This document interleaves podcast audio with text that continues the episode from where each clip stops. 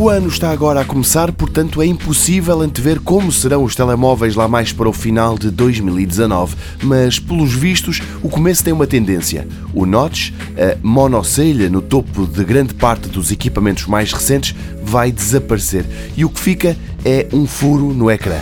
Tanto a Samsung como a Huawei e a Honor ou já mostraram no que estão a trabalhar ou até já os têm à venda é o caso do Samsung A8S, que tem a lente das selfies no canto superior esquerdo do equipamento, ou melhor, do ecrã, e para que não fiquem dúvidas, apesar de estar perto do canto, em redor do furo e da lente, as imagens correm livremente um desenho muito parecido com o do Huawei Nova 4, que tem o furo no mesmo sítio. A diferença é que a lente das selfies que ocupa esse tal furinho parece ter um diâmetro mais reduzido.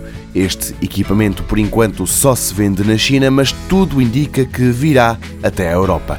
No Nova 4 da Huawei, há que sublinhar que a câmara principal é de 48 megapixels e o mesmo acontece no Honor View 20 outro dos equipamentos que põe a câmara das selfies mesmo no ecrã do telemóvel. Esta marca, subsidiária da Huawei, vai chegar muito em breve a Portugal e talvez já na próxima semana se saiba se o View 20 vai estar à venda entre nós. Na altura do lançamento por cá, falaremos com mais pormenor sobre esses equipamentos.